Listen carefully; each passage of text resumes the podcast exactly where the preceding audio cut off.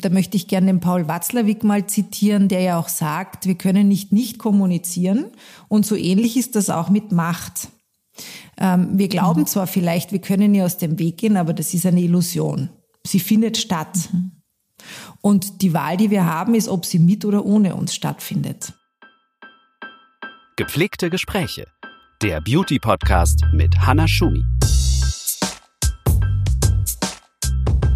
Herzlich willkommen zu einer neuen Folge von Gepflegte Gespräche.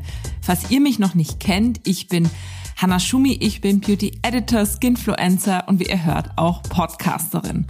Durch meinen Job habe ich Zugang zu den Menschen hinter den Beauty-Produkten, ja und hinter der Beauty-Branche und lade sie mir in diesem Podcast ein. Bei gepflegte Gespräche geht es um Beauty, ganz konkret, aber auch mal im weitesten Sinne. Denn wo hört Schönheit auf und vor allem wo fängt sie an? Und deswegen habe ich diesen Podcast Beauty Plus getauft, weil ich denke, dass das Thema Beauty zu Unrecht oft nur auf der Oberfläche schwimmt. Ich wechsle also zwischen den Themen von Skincare zu Self-Love und Empowerment, von Körperthemen zu ganz wertvollen Beauty-Tipps und bringe euch Interviews von ganz unterschiedlichen interessanten Menschen, die alle etwas zu sagen haben, finde ich.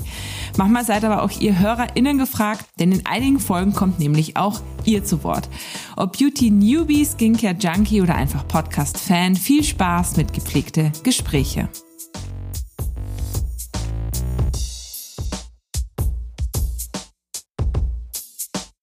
Wir nennen in jedem Gespräch Beauty-Produkte oder Marken, die wir als Empfehlung aussprechen, weil es sich ja normal um einen Beauty Plus Podcast handelt. Alle Marken, die in diesem Podcast im Gespräch auftauchen, sind also freiwillig genannt, keine bezahlte Werbeplatzierung oder andere Werbung. Werbung von meinem Sponsoren gibt es im eigenen Werbefenster. Die Machtzentrale. Das ist der Titel von Vera Steinhäusers Podcast und ihrem Buch, das nächstes Jahr erscheint. Der Name irritierte erstmal viele in ihrem Umfeld, erzählte sie mir. Warum? fragte sich Vera selbst. Sie ist zertifizierte systemische Business Coachin in Wien und hat bei ihrer Arbeit den Schwerpunkt Female Empowerment und Female Leadership Coachings. Ja, aber was würde eigentlich passieren, wenn Frauen an die Macht kämen? Was macht dieses starke Wort eigentlich mit uns und was hat Vera mit der Machtzentrale denn nun vor und wen vor allem zu Gast? All das erzählt sie uns in einem wunderbar gepflegten Gespräch. Vera hat auch noch ganz viele praktische Tipps für euch am Ende und ich wünsche euch jetzt einfach ganz viel Spaß beim Zuhören. Vera, herzlich willkommen bei Gepflegte Gespräche. Ich freue mich total von Österreicherin zu Österreicherin, dass du da bist. Hallo, liebe Hanna, ich freue mich auch total. Vielen, vielen Dank für die Einladung. Sehr gerne, vor allem von Hamburg nach Wien. Die Technik macht's möglich. So ist es. du, ich wollte heute mit einem, das passt so gut. Wir wollen ja über heute über Frauen und Macht sprechen, über Selbstwert und all diese Themen, die deine Arbeit, dein Buch und dein Podcast beinhalten und beinhalten werden. Und jetzt wollte ich mit einem Zitat einsteigen, bevor wir gleich natürlich zu dir und deiner Ansicht kommen. Lenny Kravitz hat gerade ähm, auf Social Media ein Foto gepostet, wo er auch ganz ernst schaut.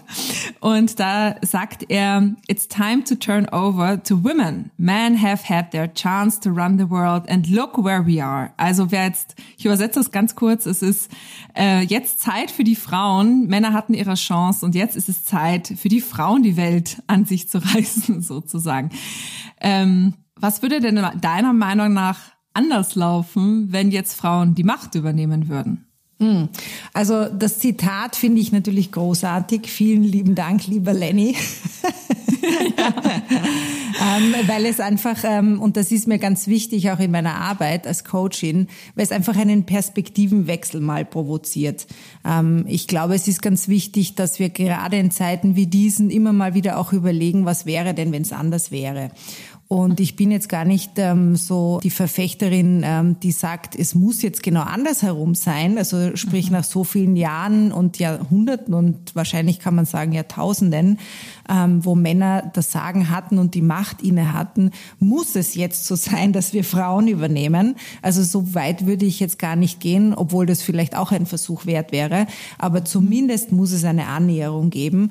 Und ähm, da bin ich ganz überzeugt davon. Und das zeigen ja auch ganz viele Studien wenn man jetzt zum Beispiel in den wirtschaftlichen Bereich hineinschaut, dass natürlich divers geführte Teams ähm, wesentliche Vorteile auch für Unternehmen bringen. Und da sehe ich, gibt es auch Parallelen ähm, zum Thema von Regierungen oder von Staatsarbeit, wo ja auch noch viel zu wenige Frauen ähm, in den Machtpositionen sind.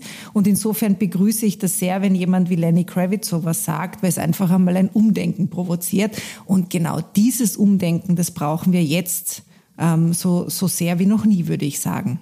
Also ich habe mir dann, wie das Zitat gesehen habe, habe ich mir gedacht, na ja, klar, also wenn man meistens diese Bilder dann irgendwie sieht, wo weiße alte Männer in Regierungen sitzen und sich irgendwie treffen, die wirklich die Macht der Welt tragen. Mhm. Aber was glaubst du, was würde passieren, wenn da nur Frauen sitzen würde? Würden würde es weicher abgehen oder würde es friedvoller abgehen? Hm.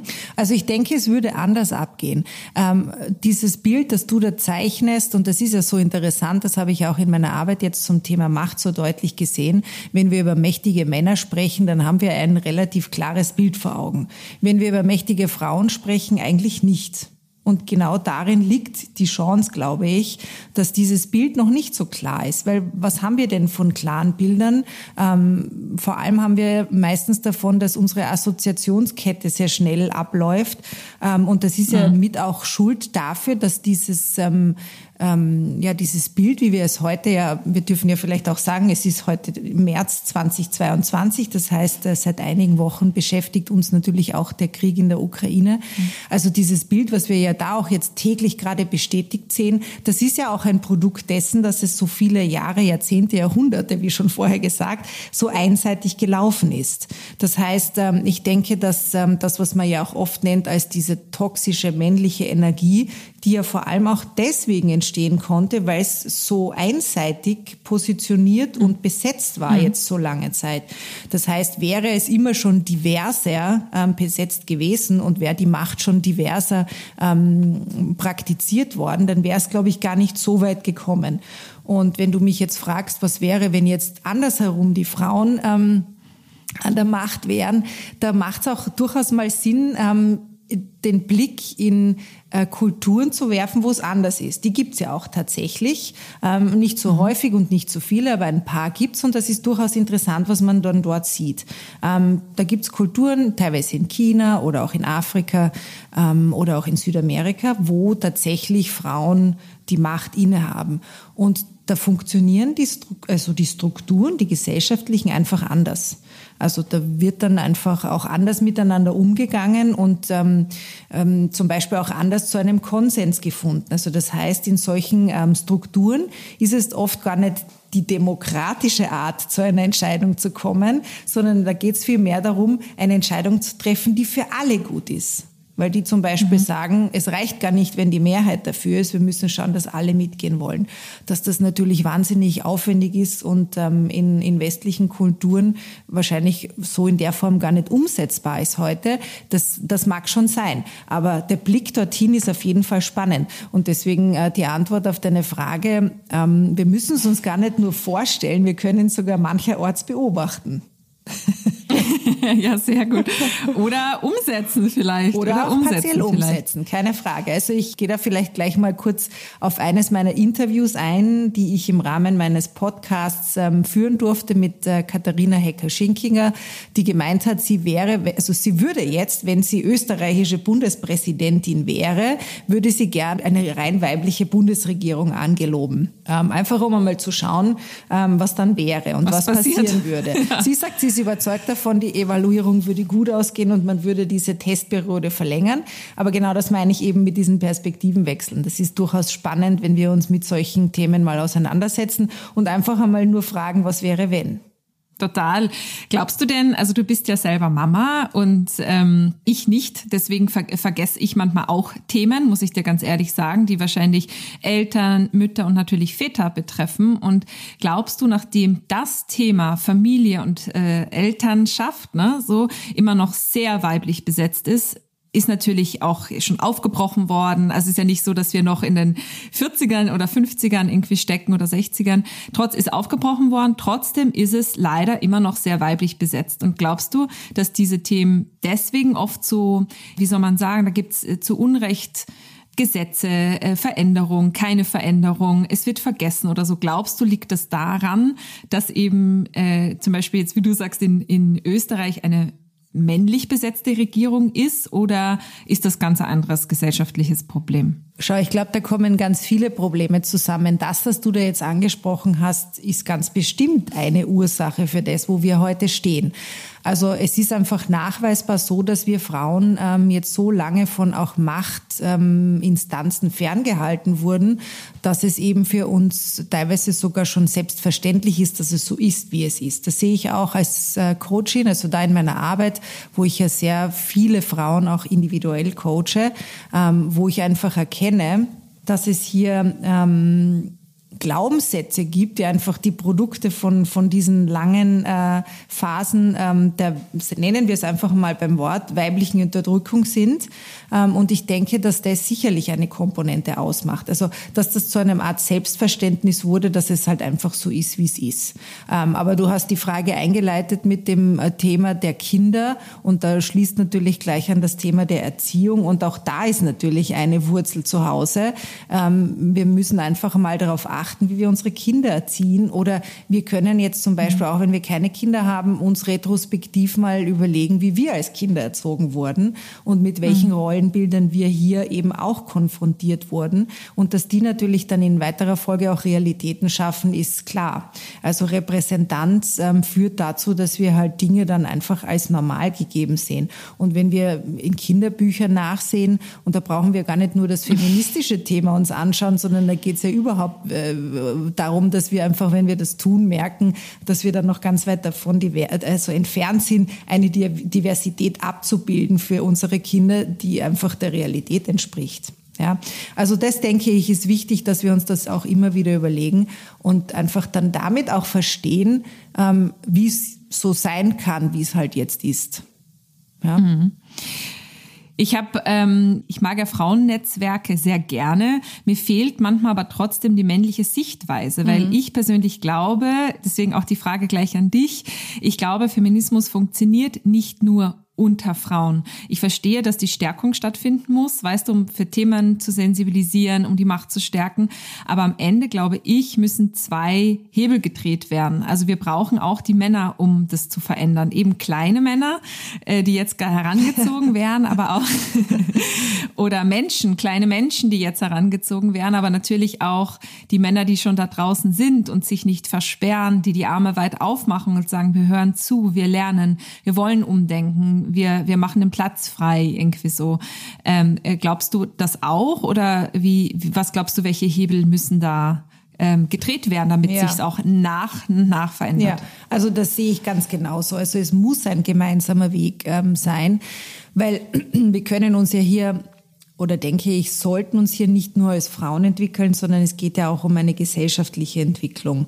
Ähm, und ich bin da ganz bei dir, der Feminismus, der geht sehr weit und ich möchte mir niemals anmaßen, ähm, da über allen Theorien, die es da gibt, irgendwie auch ähm, die Weisheit zu äh, haben. Ich sage immer, für mich ist das äh, Thema der angewandte Feminismus ist interessant.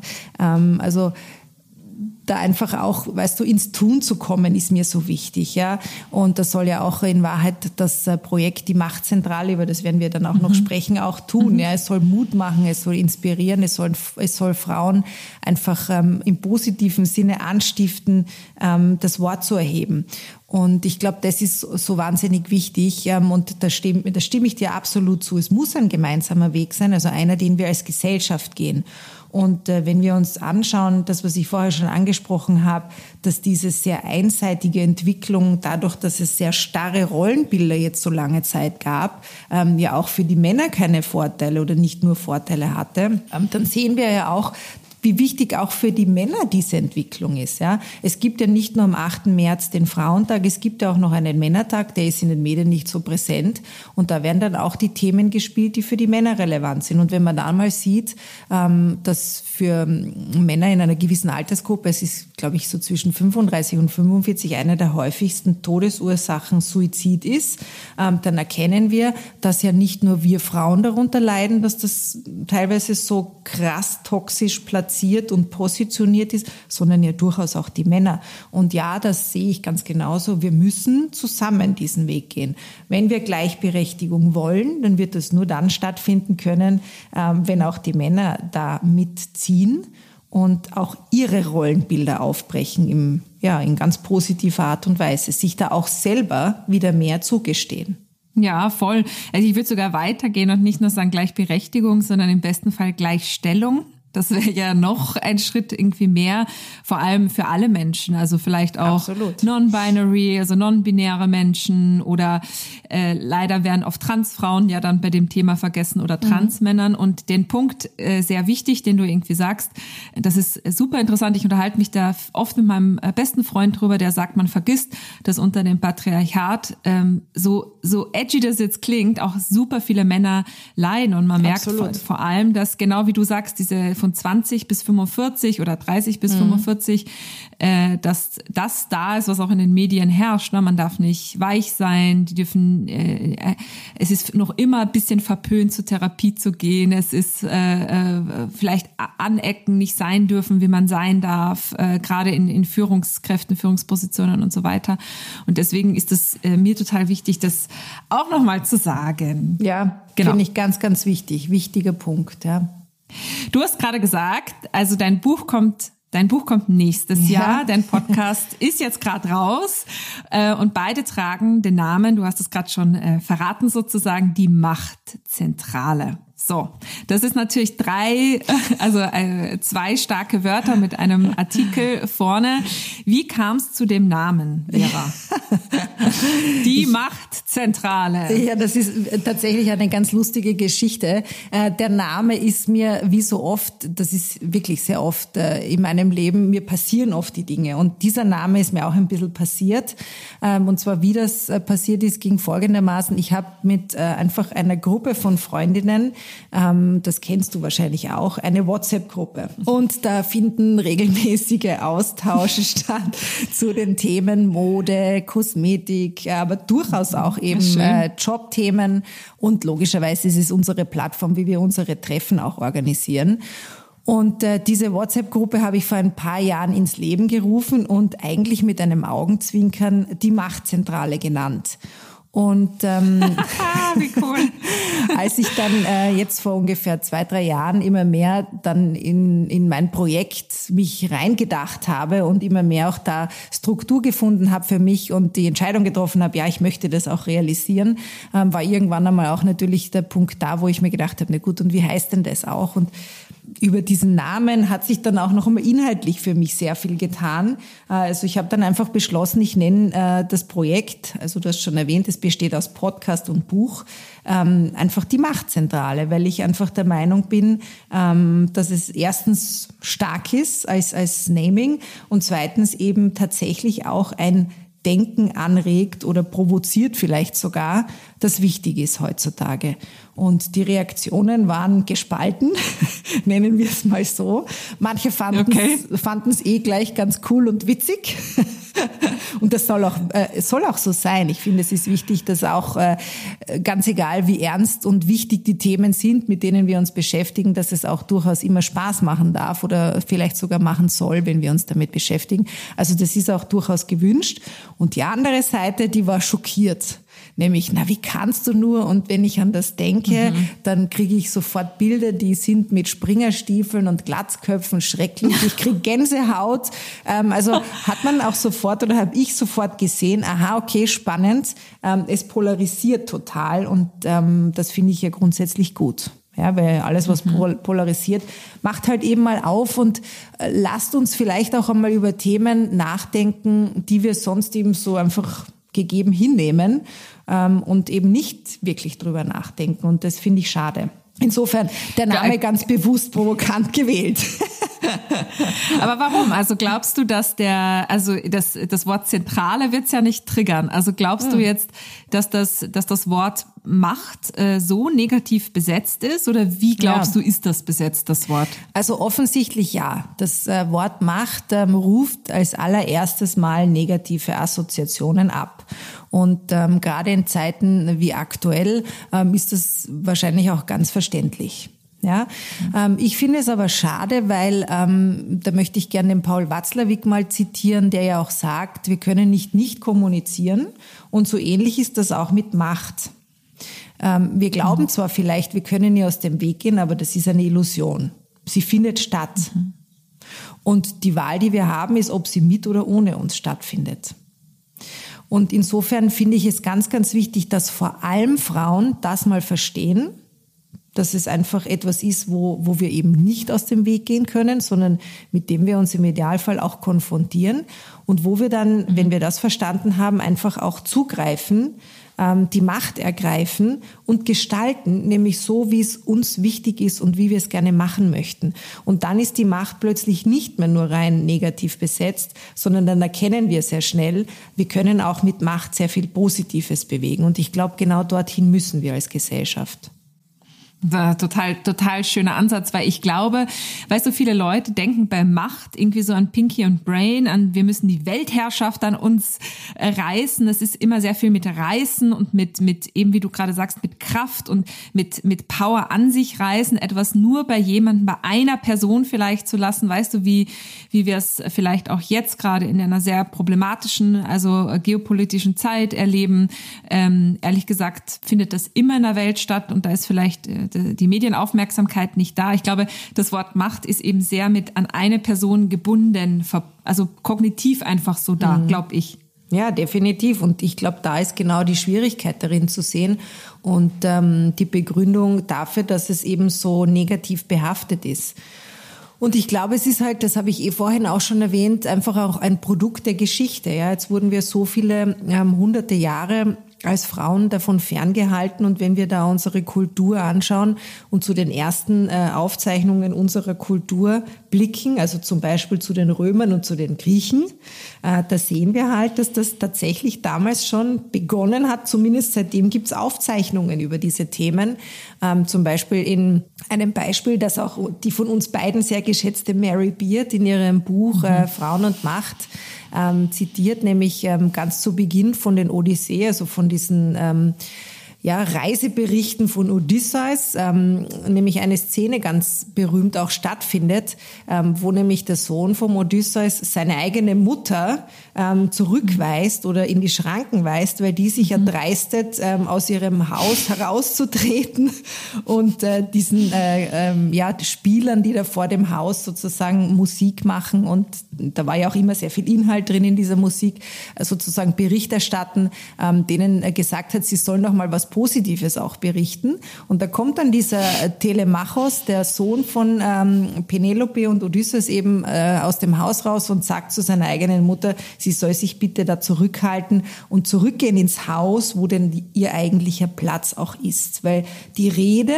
das ist äh, Sache des Mannes.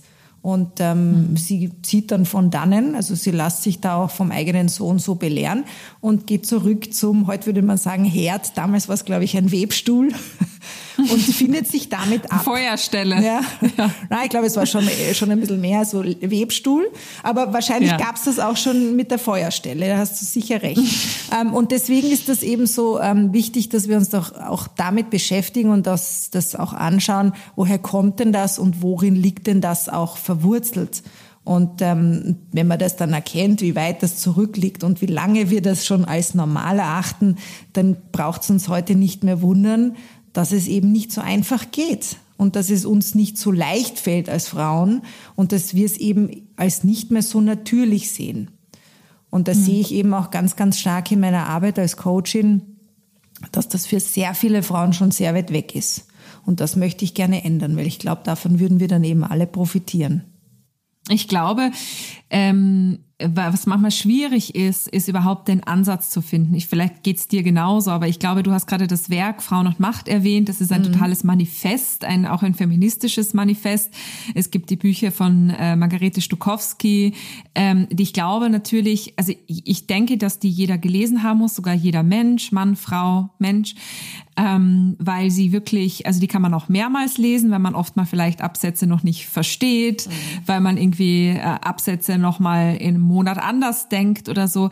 Aber ich glaube, es ist äh, manchmal einfach so schwierig, da daran zu gehen. Hast du denn irgendwie vielleicht den Hinweis, vielleicht ist es aber auch dein Buch, was nächstes Jahr kommt. Ich glaube, manchmal ist der Feminismus ähm, auch sprachlich so schwer, weißt du, so zu kriegen. Mhm. Wie fange ich an? Wie gehe ich daran? Du sagst, die, die Macht auch an sich annehmen. Wie, wie kann man das denn schaffen? Also wie kommt man dahin? Mhm. Also ja, ich, I feel you. mein ja. Weg, mein Weg dorthin, der war auch nicht nur ähm, mit äh, rosaroten Teppich, äh, sondern auch sehr oft mit äh, Steinen gepflastert. Und ähm, ich glaube, für, für uns alle, also ganz egal eben auch ob Mann oder Frau, gibt es einen sehr individuellen Weg. Und ähm, ich sage da oft gerne dazu den angewandten Feminismus, wie ich das praktiziere. Ähm, das ist halt dann auch mein Weg. Und ich glaube, es ist auch total legitim, dass mhm. jeder von uns, jede von uns da ihren, seinen eigenen Weg findet mhm. und geht. Es gibt da, glaube ich, keinen, Absolut keinen goldenen Weg oder kein, Patent, kein Patentrezept dafür, wie man es macht oder nicht macht. Ähm, also ich denke, man spürt einfach dann ganz gut, wenn man so weit ist und ähm, ohne da jetzt ähm, so esoterisch sein zu wollen, aber mir sind dann auch schon die Dinge immer zugeflogen, die gerade gepasst mhm. haben. Und ich glaube, wenn man offen ist, äh, dann passiert das auch. Ja, dann sieht man was, ähm, e, egal ob in einem Medium oder vielleicht auch im Bekanntenkreis. Und wenn man dann Bock drauf hat, einfach zugreifen und, und sich rein reinlesen, mhm. reinstürzen, reindenken vor allem. Ja, ich glaube, das Denken ist so wichtig. Ähm, also ich denke, das ist ja ganz, ganz, ganz individuell, wie man den Weg mhm. dorthin findet.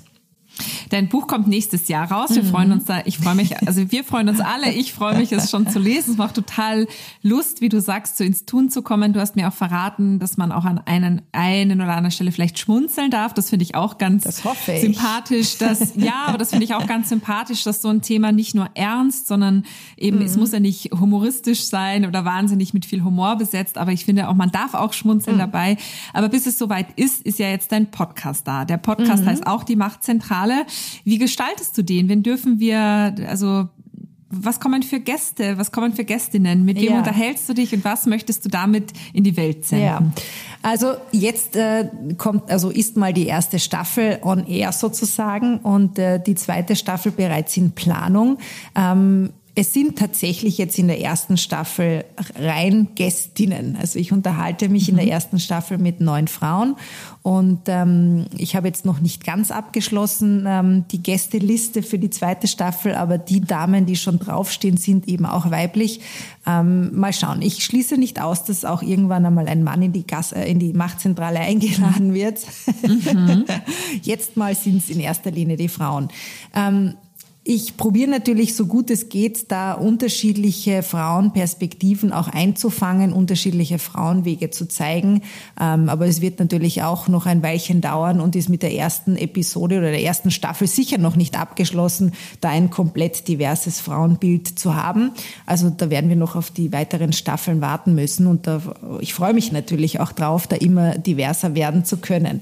Jetzt in der ersten Staffel war mir wichtig, ähm, Frauen auch zu ähm, interviewen, äh, die für mich einfach inspirierende Wege gegangen sind und die immer noch gehen. Und habe da einfach unterschiedlichste ähm, Gästinnen eingeladen, die mit unterschiedlichsten Herausforderungen auch konfrontiert waren während ihres Weges. Und ich finde das da einfach sehr, sehr spannend.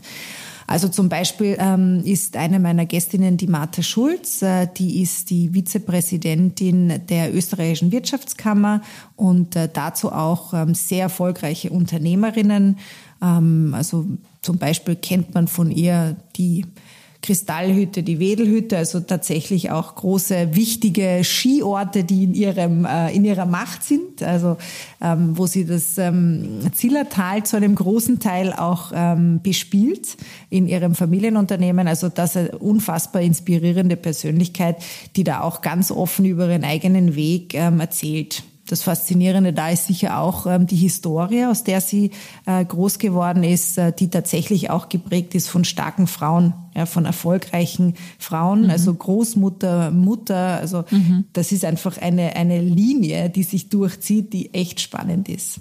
Ja, ja super spannend. Ja. Oder auch ähm, die Katharina Hecke-Schinkinger, also Katha genannt, die ich vorher schon erwähnt habe, die aktuell die ähm, Kommunikationschefin der Caritas Österreich ist, kann man sich vorstellen, die hat momentan sehr viel zu tun, ähm, äh, führt ein großes Team ähm, und hat vor allem auch vier Kinder. Und äh, mit der Katha zu plaudern über das Thema der ähm, ja, Vereinbarkeit von Beruf und Familie ist sehr, sehr inspirierend und spannend, weil vor allem auch die Katha sagt, es ist einfach nicht vereinbar. Ja, das, was wir glauben, was wir vereinbaren können miteinander und wie wir alles unter einen Hut bringen können, ist ein großes Märchen. Wir müssen einfach akzeptieren, ähm, dass wir Abstriche machen müssen. Ja, dass unser Perfektionismus, dem wir Frauen ja auch sehr oft erliegen und äh, nachdem wir uns mhm. orientieren, der ist eigentlich ähm, ganz schön im Weg. Und erst wenn wir uns von dem verabschieden, wird einiges möglich. Sicher nicht alles, aber einiges. Auch sehr interessantes Gespräch. Oder mhm. die Birgit Eichinger, gerade erst vor kurzem erst auch aufgenommen, die die Geschäftsführerin von Füßlauer Mineralwasser ist, ähm, mhm. die auch ganz stark dafür eintritt, welche Themen wir Frauen auch bespielen ähm, müssen und sollten. Weil, und da bin ich ganz auch bei ihr, es ja auch nicht sein kann, dass wir Frauen immer nur das Frauenthema bespielen. Ja? Mhm. Und ähm, da ist die Birgit, die ja mit ihrem Unternehmen ganz stark in Richtung Nachhaltigkeit ähm, unterwegs ist und auch viele Innovationen in diese Richtung prägt, ähm, eine super spannende ähm, ja, Gesprächspartnerin und ähm, auch das ein wahnsinnig inspirierendes und tolles Interview. Also ich bin total on. Ich will alle Folgen hören. Das, das war jetzt der perfekte, perfekte Teaser, um diese spannenden äh, Frauen und Persönlichkeiten kennenzulernen. Und es imponiert mir total, Vera, dass ähm, du so ähm, hochachtend und interessiert von anderen Frauen sprichst. Ich habe manchmal oft das Gefühl, dass das nicht alle Menschen so hinbekommen. Also vor allem leider auch manchmal Frauen. Das ist, glaube ich, immer noch ein altes Ding. Ich habe oft bei mir in der Branche das Gefühl, ähm, dass Frauen ähm, oft das Gefühl haben, es gibt nur für jeden ein Tortenstück und dann wird alles so weggenommen, bis der Kuchen weg ist. Und ich sage aber immer, es gibt ganz viele verschiedene Torten und Kuchen. Es ist für uns alle Platz. Es ist für uns alle, äh, weißt du, ganz, ganz mhm. viel mhm. da. Wie ist das in deiner Branche? Also du hast jetzt ja, glaube ich, keine ganz branchenfremde äh, Frauen eingeladen, was super spannend ist, wenn du da alles so kennst und interviewt hast. Aber hast du das Gefühl, das ist jetzt zum Beispiel in deinem Feld auch so oder öffnet sich das? Äh, ich glaube, es ist fast in allen Feldern immer noch so. Ja, und ähm, mhm. Das ist auch ein Weg, das muss ich ähm, auch sagen. Das spielt ein bisschen zu dem zurück, was ich vorher gesagt habe. Äh, mein Weg war nicht immer nur auf rosa-roten Teppich, sondern durchaus auch von Ups and Downs geprägt. Auch in der Hinsicht war das so und ist das vielleicht auch immer noch so. Ähm, ich möchte nicht behaupten, dass es mir immer gelingt, über Frauen nur hochachtend und wertschätzend zu sprechen. Ich meine, da muss man jetzt auch mal sagen, ähm, jetzt von der Gender-Thematik mal abgesehen, es ist ja auch durchaus in Ordnung, wenn wir uns mal ärgern.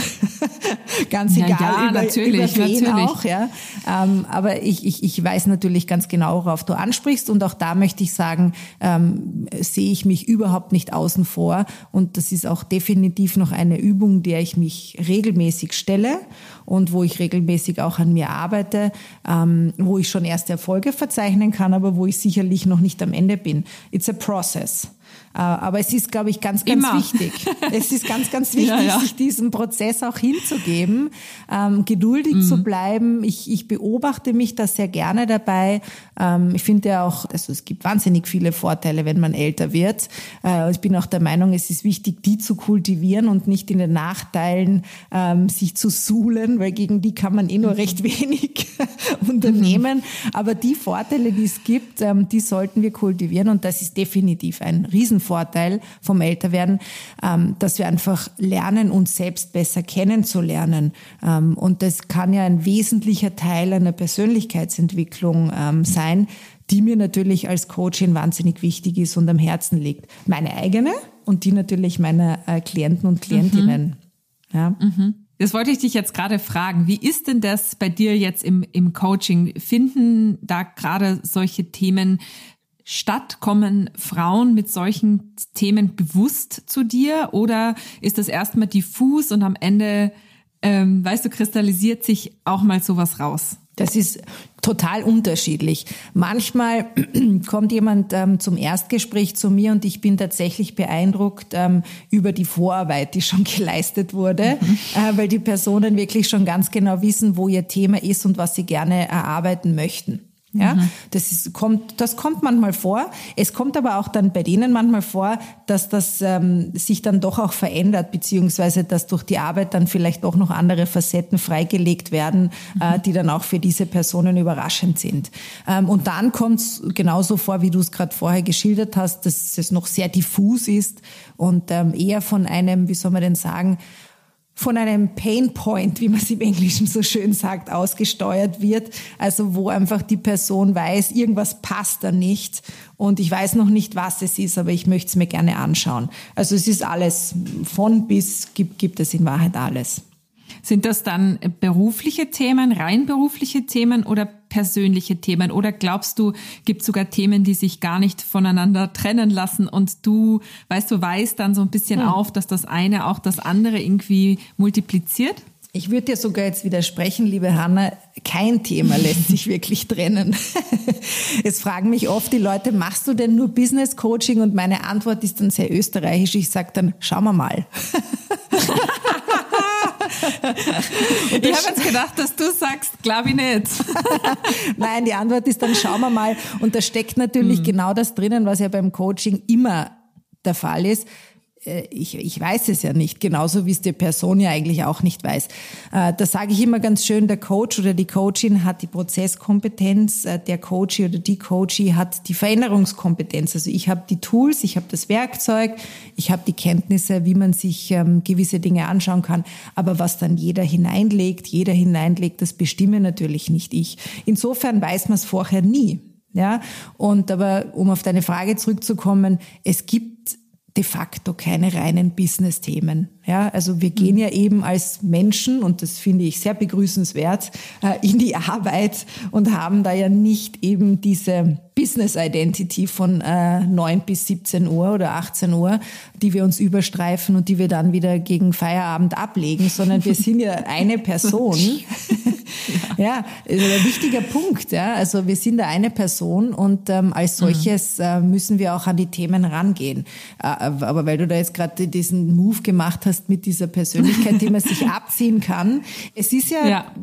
tatsächlich auch so, und ähm, das ist jemand, den ich auch sehr schätze, ähm, Frederic Laloux, ähm, der das Buch geschrieben hat, Reinventing Organizations, der beschreibt das so schön, nämlich dieses alte Paradigma, wie jetzt in den letzten Jahrzehnten auch Unternehmen geführt wurden, das fußt ja ganz stark auf der Idee dieser Ego-Blasen. Er nennt das Blasen, also es sind so Bubbles, die wir vor uns hertragen. Und da sind dann alle Konzepte, die wir von uns gerne glauben möchten, drinnen. Ja, also all das, wie wir gerne auftreten möchten, wie wir erscheinen möchten, mhm. wie wir gerne hätten, dass uns die anderen wahrnehmen, mhm. die stecken alle in dieser Blase drin. Und unsere wirtschaftliche Entwicklung in den letzten Jahrzehnten ist getragen von dieser Idee und hat auch dann teilweise deswegen auch so desaströse Auswirkungen, weil was passiert, mhm. wenn wir diese fetten Blasen vor uns hertragen? Ja, wir sind eben nicht mehr die Menschen, die wir sind, sondern wir, wir sind irgendwelche Konzepte von uns selbst. Und deswegen kann sowas auch passieren. Ich finde ja, dass in den letzten Jahrzehnten in der Wirtschaft teilweise eine Entmenschlichung stattgefunden hat. Und äh, da bin ich ganz, ganz überzeugt davon, dass wir das ändern müssen.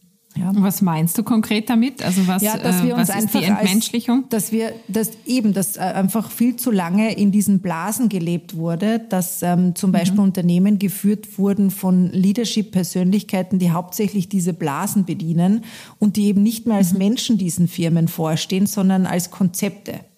Und ähm, deswegen denke ich, ist auch vieles sehr, sehr schief gegangen. Und ich glaube, wir müssen eben in Zukunft diese Konzepte uns anschauen Wahrscheinlich müssen wir einige relaunchen und wir müssen vor allem lernen, wieder als Menschen in die Arbeit zu gehen. Und vor allem auch Leadership-Persönlichkeiten müssen lernen, dass sie diese Firmen und Unternehmen als Menschen zu führen haben. Ja, dass sie eine Verantwortung das, auch für Menschen mhm. haben, für die Gesellschaft mhm. haben. Und das ist ganz, ganz ein wichtiger Punkt.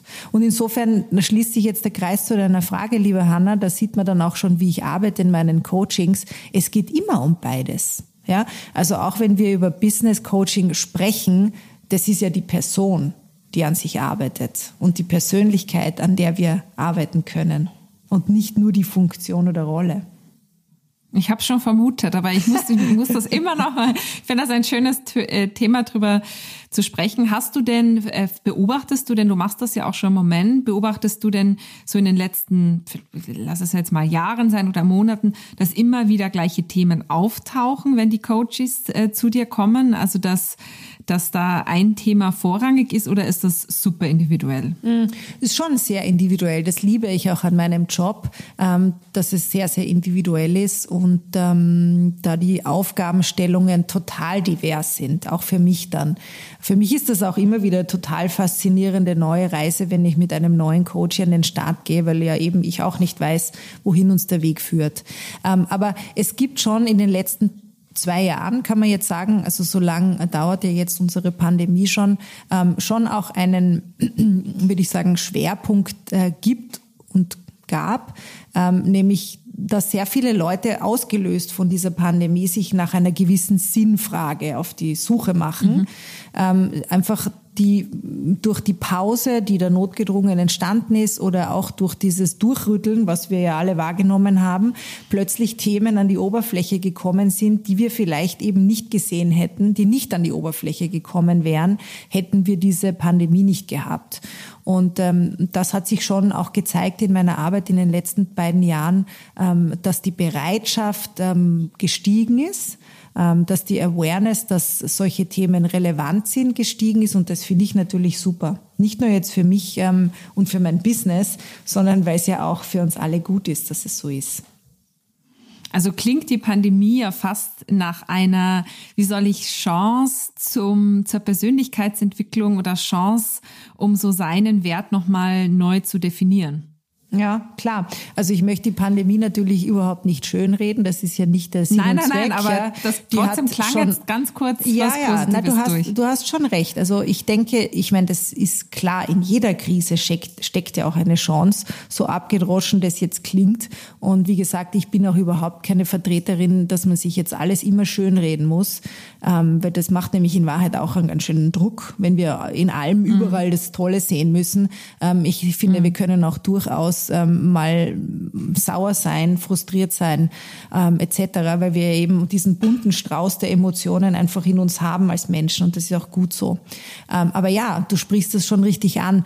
Sicher, die Chance, daraus was zu nehmen und für sich selbst daraus etwas zu erarbeiten, die ist gegeben, definitiv. Und viele nützen das auch und das finde ich super. Toll. Ist es denn so, dass zu dir mehr Selbstständige oder mehr Festangestellte kommen oder äh, ganz unterschiedlich? Also die aktuelle Statistik, eigentlich eine gute Frage, kenne ich jetzt nicht. Müsste ich mal auswerten. Äh, aber ich würde mal jetzt rein so aus dem Bauch heraus sagen, es hält sich die Waage, ähm, beziehungsweise wahrscheinlich ist es eine ganz gute ähm, Darstellung und Abbildung des generellen, der generellen Verteilung in der Bevölkerung. Also ich würde mal sagen, es ist ähm, kein Schwerpunkt. 50-50. Ja. Okay, ich wollte ja so gerne noch ein paar Tipps entlocken mhm. und deswegen habe ich die Frage gestellt, weil es immer, also ich weiß, dass du wahnsinnig tolle Tipps hast und es auch immer, du sagst auch, man soll ins Tun kommen. Also deswegen fragte ich, also zum Beispiel, wie sieht's jetzt aus mit Frauen- und Vorstellungsgesprächen? Also wenn du jetzt, äh, das hat man ja selten als Selbstständiger, da braucht man vielleicht andere Tipps als jemand, der jetzt in einer Festanstellung ist, ein Jahres- oder ein, ein, ein Vorstellungs- oder Gehaltsgespräch. Mhm Gespräch hat. So Gehaltsgespräche können wir auch gleich nochmal besprechen. Aber hast du, ähm, ich glaube schon, dass das Thema Frauen, Frauen und Macht, Frauen und Business da einfach ähm, ja äh, äh, intimidating sein kann, also einschüchternd. Äh, wie gehe ich daran? Wie positioniere ich und so? Also hast du da jetzt zum Thema neu in ein Business gehen als Vorstellungsgespräch da Tipps? Mhm. Also ja, das, das, vor allem das, was du schon gesagt hast, da gibt's ja durchaus auch Parallelen zu ähm, Selbstständigen, weil natürlich, da muss man zwar dann kein Gehalt verhandeln, aber man muss ja bei einem Kunden trotzdem einen Preis nennen und das ist eine ähnliche Hürde. Ähm, also was kann ich da für Tipps geben? Ähm, ich glaube, es ist ganz, ganz essentiell, dass man sein eigenes Ziel kennt. Ja, und mhm. dass man dahinter auch steht. Ganz egal, ob das jetzt zum Beispiel eben eine Position ist, wenn man gerne aufsteigen möchte oder ein Gehalt ist, das man gerne haben möchte oder eben einen Preis bei einem Kunden, ähm, dass man ein Ziel findet und dass man dahinter steht. Das heißt, den eigenen Marktwert zu kennen ist essentiell. Das heißt, da braucht es auch eine Vorarbeit. Wir müssen vorbereitet in solche Situationen hineingehen und können das nicht mal zwischen Tür und Angel ausverhandeln. Ganz, ganz wichtig. Ähm, das heißt, es braucht die Vorbereitung, den eigenen Marktwert mal abzustecken und dann zu äh, wissen, das ist jetzt mein Ziel, mit dem gehe ich in die Verhandlung. Es ist ja eigentlich auch eine Verhandlung und nicht nur ein Gespräch. Mhm. Ja? Mhm. Und dann ähm, würde ich auf jeden Fall sagen, es ist essentiell, ähm, wenn wir das Ziel kennen, dass zum Beispiel ein gewisses Gehalt Gehalt oder eine gewisse Position ist, äh, dass wir uns auch ähm, beweglich machen. Äh, insofern, dass wir uns überlegen, was ist denn mein Maximalziel, was ist mein Minimalziel und welche Alternativziele gibt es noch. Weil dadurch werde ich beweglich in der Verhandlung. Ja? Und dann muss man natürlich auch strategisch überlegen, wie gehe ich denn hinein? Und ganz oft, wenn die Coaches bei mir setzen, sitzen, sagen die dann, wenn ich die Frage stelle, wie gehst du denn hinein? Na, ich gehe mit Maximalziel hinein. Nein, ich gehe noch eins drüber natürlich, weil das Maximalziel ist ja das, was ich gerne erreichen möchte. Das heißt, um dorthin zu kommen, muss ich noch einmal draufgeben. Ja? Ähm, und wichtig auch zu wissen ist, wenn das Minimalziel unterschritten wird, und deswegen, da muss man sehr, sehr ehrlich sein, dann muss das Konsequenzen haben. Ist das zum Beispiel ein Gehalt, ähm, das dann vom Arbeitgeber nicht geliefert wird oder nicht gegeben wird, dann muss wahrscheinlich die Konsequenz sein, dass ich rausgehe aus dem Unternehmen. Ja? Und im Alternativziel sind natürlich wahnsinnig viele Möglichkeiten der Beweglichkeit drinnen, weil dann weiß ich, okay, wenn ich das äh, bekomme, dann könnte ich auch noch zum Beispiel für Ausbildung mir ein Budget sichern lassen oder eben mir zusätzliche Urlaubstage ähm, herausverhandeln etc. Mhm. pp. Also die Vorbereitung ist einfach ganz, ganz wichtig. Ich muss mein Ziel kennen. Wenn ich mein Ziel nicht kenne, dann bin ich dem Ziel von meinem Gegenüber ausgeliefert. Weil der hat mhm. bestimmt mhm. ein Ziel oder die hat bestimmt ein Ziel. Ja? Und mhm. das muss man einfach verstehen, ganz egal, um welche Verhandlung es geht. Mhm.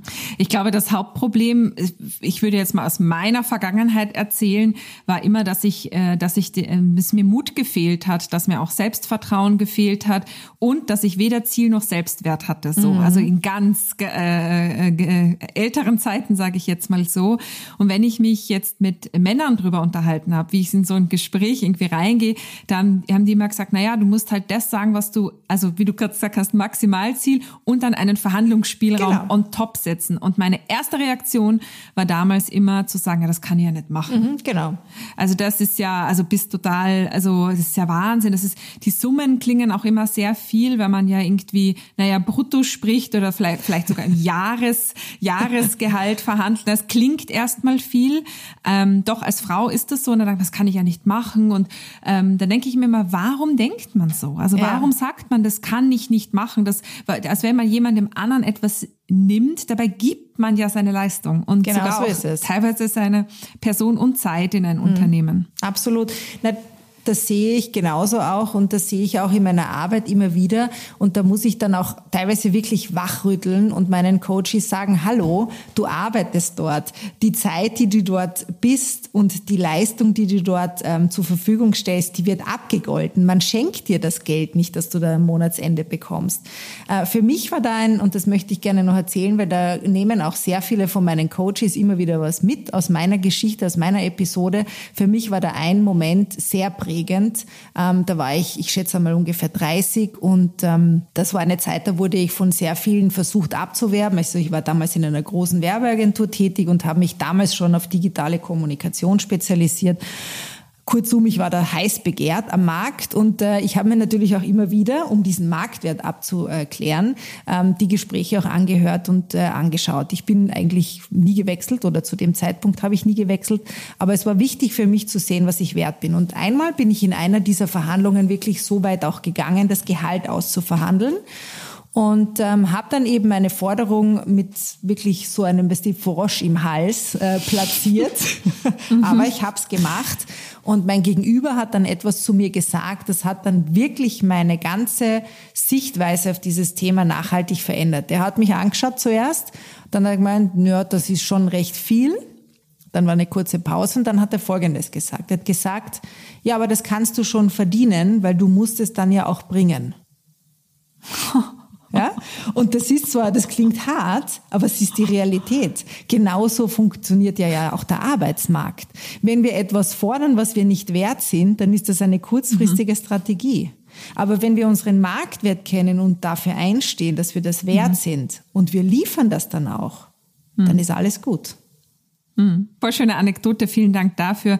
Ich glaube, also ich weiß, heute bin ich da eine ganz andere, aber ich habe natürlich, die Selbstständigkeit hat mich das auch äh, ja gelehrt. Also ich bin, ähm, ich mache nichts mehr unter meinem Preis. Also entweder weiß jemand, was er dafür kriegt, ich weiß, was ich dafür gebe und was derjenige dafür bekommt und dann mache ich es nicht, weil ähm, ich habe auch schon Jobs gemacht unter dem und dann mhm. weiß ich ganz genau, dann fange ich an, die Deadlines zu ziehen, mich herumzudrücken und ich glaube, am besten ist, wenn man sich da, wie du sagst, treu bleibt, weil man weiß, wie viel Effort und auch bei dir, wie viel man dann in den, ja, in das Geld, in den Preis ähm, rein reinlegt. Absolut. Wäre, ich muss dir auch eine kleine Anekdote erzählen, die ist auch ähm, äh, witzig, weil ich war vor, ich war ja schon ein paar Mal in Marrakesch und ich wollte mir einen Puff kaufen. Aha.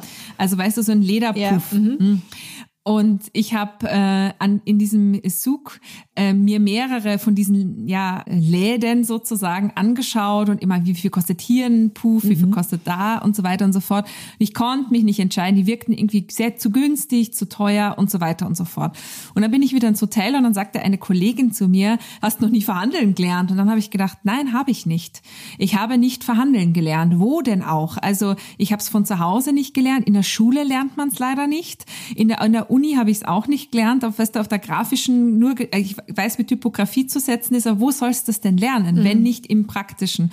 Und dann hat die Kollegin zu mir gesagt, na, das machst du, Hanna. Du gehst auf den Markt und schaust, welcher Puff dir am absolut besten gefällt, den du wirklich von ganzem Herzen haben möchtest, den du in deiner Wohnung dir vorstellen kannst.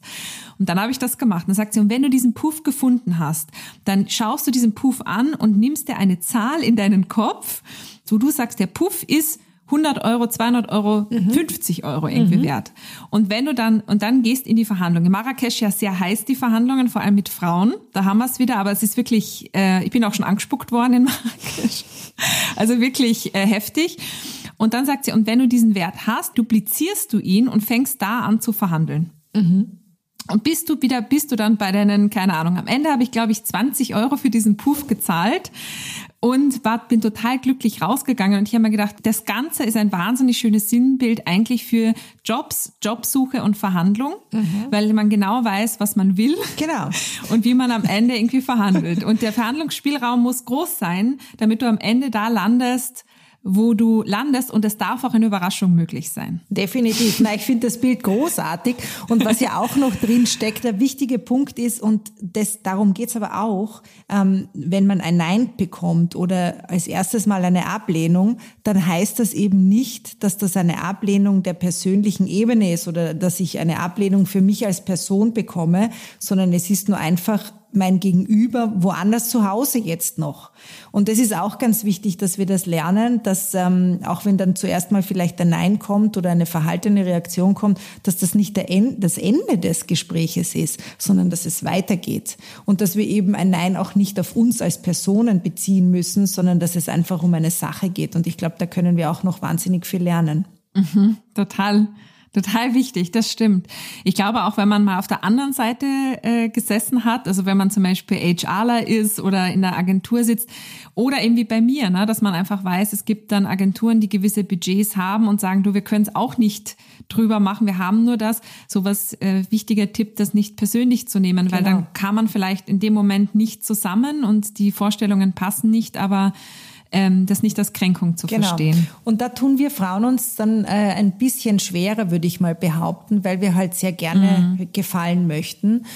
Und da sind wir dann auch natürlich wieder beim Erziehungsthema. Wir wurden ja auch so erzogen, dass es ein Ziel mhm. ist für uns, dass wir gefallen, dass wir lieb sind, dass wir brav sind. Und das geht sich dann halt nicht mehr immer aus in den Verhandlungen. Und äh, das ist wichtig, dass wir das lernen. Ja, auch da von uns ein bisschen Abstand zu nehmen und zu wissen, okay, da geht es zwar jetzt um mein Gehalt, aber oder um meinen Preis oder was auch immer oder meine Position, aber wenn mein Gegenüber dann nicht sofort drauf einspringt, dann heißt es nicht, dass der oder die was gegen mich hat, sondern der ist jetzt einfach gedanklich und von der Idee und von seiner Zielgebung noch woanders zu Hause. Und jetzt gilt's den oder die dorthin zu bringen, wo ich mich gerne mit dem oder der einfinden möchte. Und das ist ein Weg. Und ja, das müssen wir lernen. Ich dir vollkommen recht. Das lernt man leider nirgendwo, ähm, aber es ist wichtig. Zumindest dann in der Schule des Lebens lernen wir es dann irgendwann alle. Oder in deinen Coachings. Oder in, Oder in deinen Coachings, Coachings. genau. Hast du vielleicht abschließend noch einen Tipp, wenn man, also es dreht sich ja da auch viel um den eigenen Selbstwert. Also wenn man sich, ich glaube, dem gar nicht so, klar, Schule des Lebens, äh, der muss sich auch manchmal bilden. Aber hast du eine Übung oder einen Tipp, wie man den vielleicht, wie man da sich so einen Ruck geben kann oder wo man sich ransetzen kann, um den besser zu definieren? Also weißt du irgendeinen Tipp, um den, um den Selbstwert zu stärken, zu erkennen oder zu definieren? Mhm. Ja, also gibt's verschiedene Möglichkeiten. Was ich zum Beispiel mit meinen Coaches gerne mache, wenn sie zu mir kommen, ist eine Stärkenanalyse. Also die kriegen dann mal eine Hausübung von mir und müssen mal überlegen, ähm, worin sie richtig gut sind. Ja, und das wird dann in dem nächsten Coaching dann mit mir sehr genau auch erarbeitet, äh, was das genau bedeutet, ähm, wofür man dann deswegen auch steht und wie man sich dann demnach auch orientieren kann. Ähm, aber ich finde, man kann sowas auch ähm, alleine machen, zu Hause machen, äh, jeder, jeder für sich machen, äh, indem dass man sich zum Beispiel mal vornimmt für eine Woche oder vielleicht gleich für einen Monat, jeden Abend sich mal zu überlegen, was habe ich heute richtig gut gemacht.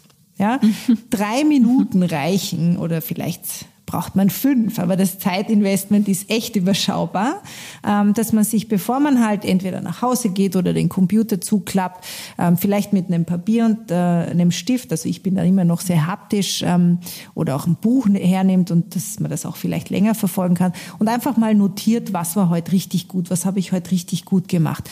Und ich verspreche dir, man findet immer etwas. Es gibt jeden Tag etwas, worauf man stolz sein kann. Und äh, ich denke, wir müssen es einfach nur üben. Ja, wir müssen einfach auch das üben, dass wir merken, hey, das ist richtig geil gelaufen, da war ich richtig gut und uns auch selbst dafür ein bisschen auf die Schulter klopfen. Ganz, ganz wichtig.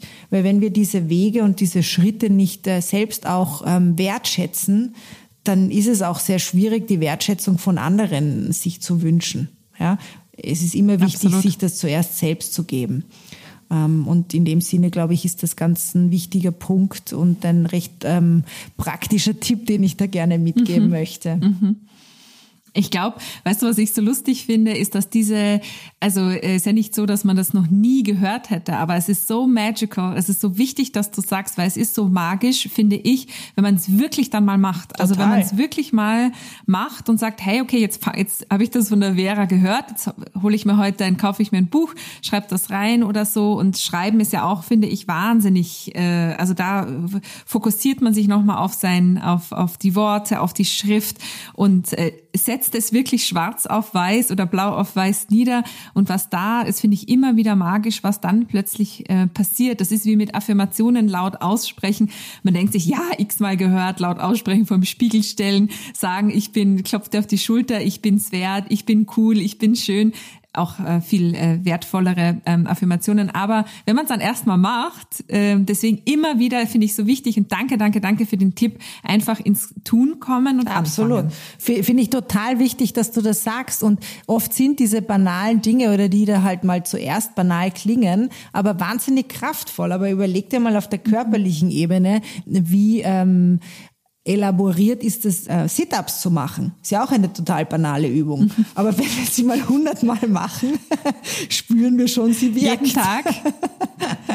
also insofern Jeden können Tag, wir da ja. die körperliche Ebene super als Analogie heranziehen, wo wir ja auch banalste Übungen dauernd machen, um Effekte zu erzielen. Wieso sollen wir das nicht auch auf äh, der Mind-Ebene genauso machen? Ja?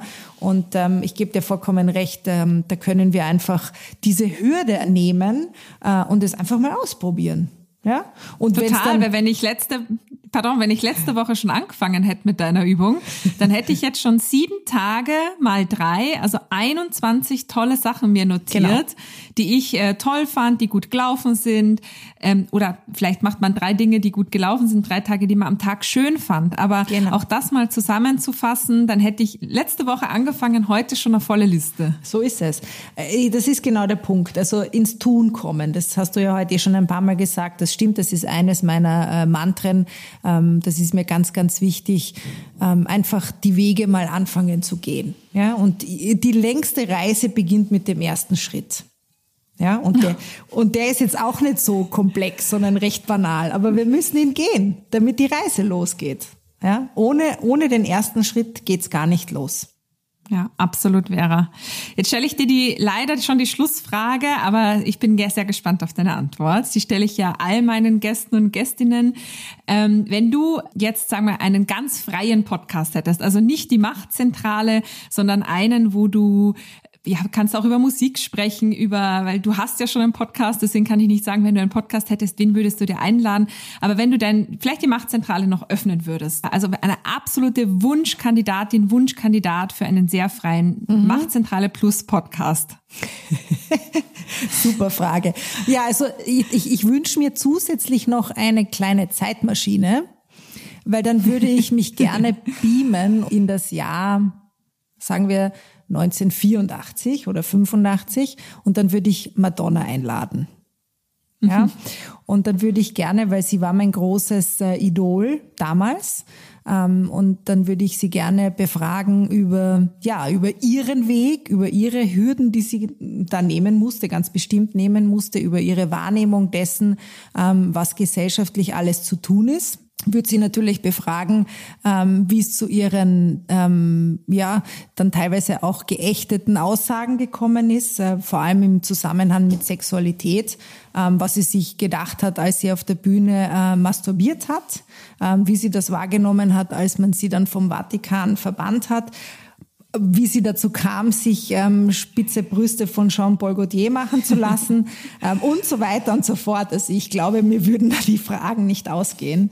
Ähm, das wäre für mich sehr, sehr spannend und ähm, ist auch etwas, was ich durchaus auch im Zusammenhang mit meinem Thema ähm, interessant finden würde. Naja, vielleicht. Also könntest du ja noch interviewen.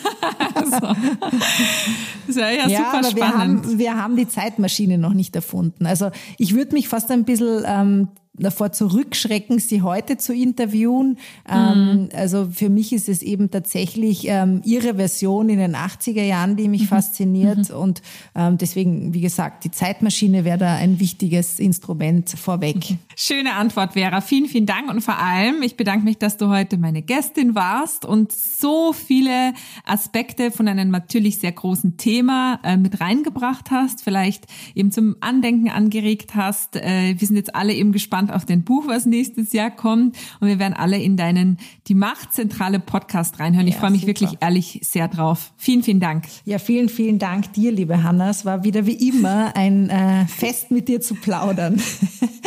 danke, danke für die dir. Einladung. Alles Liebe. Alles Liebe, Vera. Tschüss. Ciao.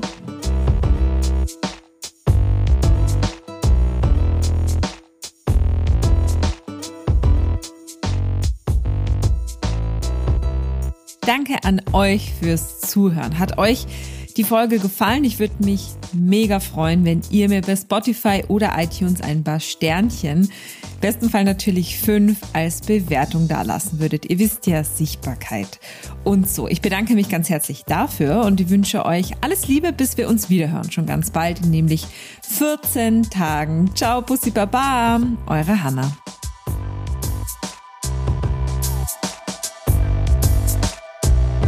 Dieser Podcast ist eine Produktion von Hannah Schumi. Alle Informationen unter hannahschumi.com.